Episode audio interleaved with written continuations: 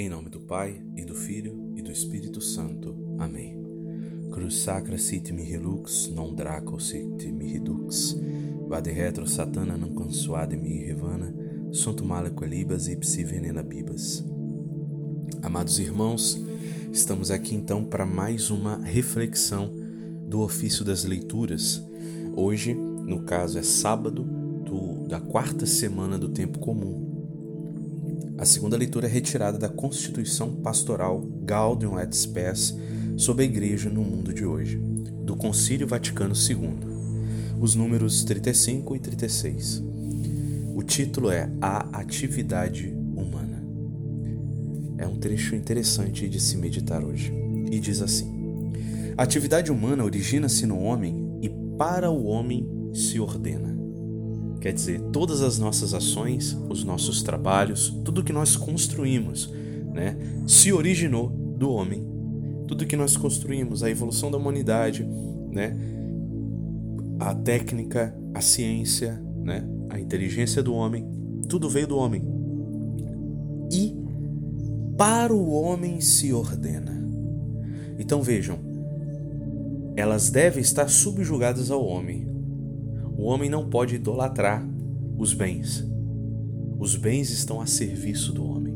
O homem é superior aos bens, a tudo que ele constrói. Continua o texto. De fato, ao trabalhar, o homem não apenas modifica os seres e a sociedade, mas aperfeiçoa-se a si também. Aprende muitas coisas desenvolve suas faculdades, sai de si mesmo e se supera. Olha a riqueza que é o trabalho. O trabalho é algo que dignifica o homem. O trabalho, no senso cristão, é algo sagrado. Então veja: o homem não só modifica os bens, a matéria, mas também ele se melhora, ele se aperfeiçoa ele cresce, ele evolui, ele se desenvolve. Olha a importância que é o trabalho. Muitas vezes mal falado pelas ideologias modernas. Nós, como cristãos, não podemos nos render a essas ideologias modernas que falam mal do trabalho. O trabalho é uma riqueza do homem e precisa ser bem ordenado. O homem não deve é, adorar o trabalho, não deve colocar o trabalho como se fosse algo é, acima de si. O trabalho está a serviço do homem. Continua o texto. Este crescimento do homem, se bem entendido, vale muito mais que toda a riqueza que possa ajuntar. Quer dizer, o trabalho, o ser humano constrói riquezas. Ele pega de uma tronco de árvore e faz uma mesa, ele faz uma cadeira, ele desenvolve. Isso tudo é importantíssimo. Mas o mais importante nesse processo todo é o crescimento do próprio homem, que cresce, que se evolui, consegue dominar a árvore e dali ele também aprende a se autodominar. Então, o crescimento maior aí é o de aprendizado do próprio homem. Vale mais do que toda a riqueza que ele possa juntar. E continua o texto: O homem vale mais pelo que é do que pelo que tem. Hoje a nossa sociedade valoriza os homens de acordo com o que tem. Quem é você? Você é o quê? É advogado? É você tem bens? E geralmente, né, você pergunta: "Você é quem?" Aí o cara fala: "Ah, sou advogado". Quer dizer, uma ação dele, um trabalho define quem ele é Não, ao contrário. É o contrário. O trabalho serve para definir quem ele é. É o trabalho é um servidor. Esse esse homem que exerce o ofício, vamos dizer, de advogado, ele tem um nome. Ele pode ser um cristão. E aquele trabalho, o que fez desse homem? Que virtudes ele tem? Que valores ele tem? O que ele construiu na família dele, na sociedade, a história desse homem. Isso é esse homem, não a advocacia dele. a advocacia é só uma das facetas da vida desse homem. Então nós não podemos reduzir toda a vida desse homem a quem ele é. Ah, ele é o advogado. Deu para você entender que nós somos muito mais complexos e profundos. O próprio Deus, a própria igreja que está reconhecendo isso, a grandiosidade, a complexidade do ser humano. E continua. Igualmente, tudo quanto os homens fazem para obter maior justiça, fraternidade, mais fraternidade mais larga e uma ordem mais humana nas relações sociais tem maior valor do que os progressos técnicos. Então veja, a igreja, na sua sabedoria, dentro dos trabalhos do homem, ela coloca uma escala de valores, uma escala de ordem. Então, os trabalhos que promovem justiça, fraternidade, relações sociais mais humanas, são melhores e mais excelsas do que os progressos técnicos. E se os progressos técnicos servem para uma maior fraternidade e justiça, melhor ainda. Continua o texto. Estes podem proporcionar base material para a promoção humana, é o que eu acabei de falar, né? Os progressos técnicos podem, né, proporcionar base material para a promoção humana, mas por si sós não conseguem realizá-la. Quer dizer, o progresso técnico por si só não é valoroso. Mas se ele, se, se ele contribui para o serviço do homem, ele é altamente benéfico. Aí continua o texto. Esta é, pois, a norma da atividade humana, que corresponda ao genuíno bem da humanidade, de acordo com o desígnio de Deus, e permita ao homem, como indivíduo e como membro da sociedade, a plena realização da sua vocação. Que lindo isso! Essa é a norma da atividade humana. Ele resume aqui numa frase, né? Que os nossos trabalhos correspondam ao genuíno bem da humanidade, de acordo com o desígnio de Deus, e nos faça desenvolver a nossa vocação como indivíduo e como sociedade. E aí, o texto agora vai colocar um problema na nossa sociedade moderna. Preste atenção, diz assim o texto: contudo, muitos contemporâneos parecem temer um vínculo muito estreito entre a atividade humana e a religião. Então, muitas pessoas, e hoje a gente vê, que querem. Ah, não, religião atrapalha. Religião atrapalha a ciência, religião atrapalha a economia, religião atrapalha a política, religião atrapalha as atividades humanas e querem é como que extinguir a religião das atividades humanas. Percebam a sabedoria aqui do que diz a igreja.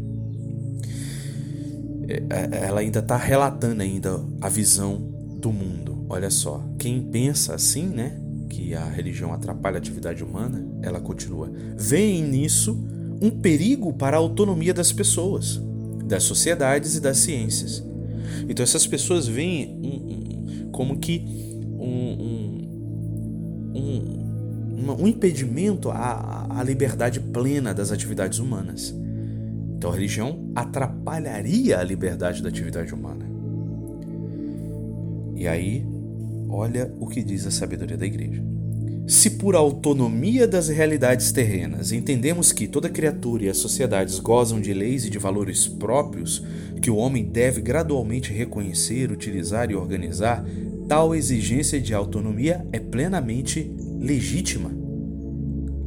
Quer dizer, se, se, se pede que haja uma certa autonomia das atividades humanas para o, para o melhor desenvolvimento, para o progresso técnico por si mesmo, né? melhorando os próprios os valores próprios das atividades humanas, de modo a, a, a, a isso é legítimo, ok, vamos se a gente quer fazer uma ciência aqui, vamos fazer uma ciência aqui, vamos fazer uma análise científica e não vamos desenvolver religião. Isso é legítimo, né? para o progresso daquela, daquele experimento científico. E aí ele diz, a, a, o texto diz, não, é, não só é exigida pelos homens de hoje, mas concorda com a vo vontade do Criador. Deus concorda que é preciso fazer as atividades humanas conforme as próprias atividades humanas. Em virtude mesmo da criação, todas as coisas, olha a sabedoria da igreja. Em virtude mesmo da criação, todas as coisas possuem consistência própria, verdade, bondade, leis e ordens específicas. Deve o homem respeitá-las, reconhecendo os métodos próprios de cada ciência e técnica. Quer dizer, a igreja crê que a criação é algo criado por Deus, a criação é algo divino, é algo que veio de Deus e ela por si mesma, ela tem seu caráter bom, belo e verdadeiro. Então, se nós fizermos as nossas atividades humanas dentro desse dentro desse, dessa fidelidade a qual a ordem da criação foi feita por Deus, é ótimo, é benéfico, é salutar. Usando todo o progresso, a ciência, a técnica, né? respeitando os métodos próprios de cada realidade da criação mesma.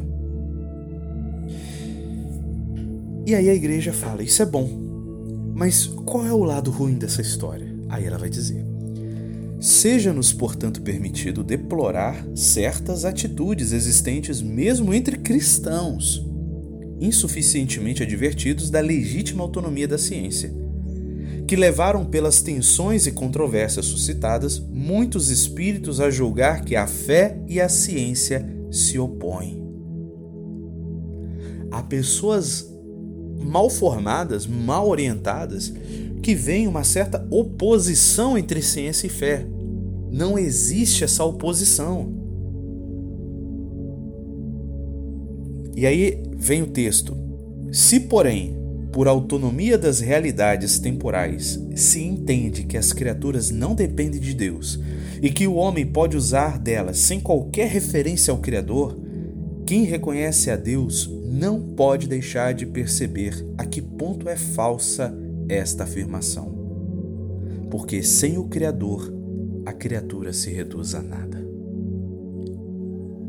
Isso significa que, com todo o progresso técnico, nós quisermos excluir Deus, excluir qualquer ação religiosa de Deus, e Deus não existe, e ir contra as leis divinas, aí sim nós caímos no erro.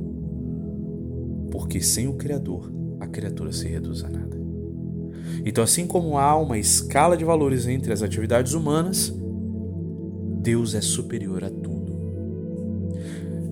Assim como todas as atividades humanas devem servir ao homem, o homem deve servir a Deus. Então o homem é o Deus é superior. E ele está num alto grau de superioridade. Às vezes não se mistura realmente. Você vai trabalhar, você não vai ficar falando de. Né? A não ser que a atividade seja isso. Mas você não vai ficar rezando o tempo todo, você vai trabalhar. As atividades próprias têm as suas peculiaridades. Mas dentro de tudo, como nos ensinou São José Maria Escrivá, tudo feito em ordem, com perfeição, você fazendo, tentando fazer o seu trabalho com amor, da melhor forma possível, você já está glorificando a Deus, porque Deus deseja a ordem na criação. Deus criou a criação. Deus fez o universo em ordem.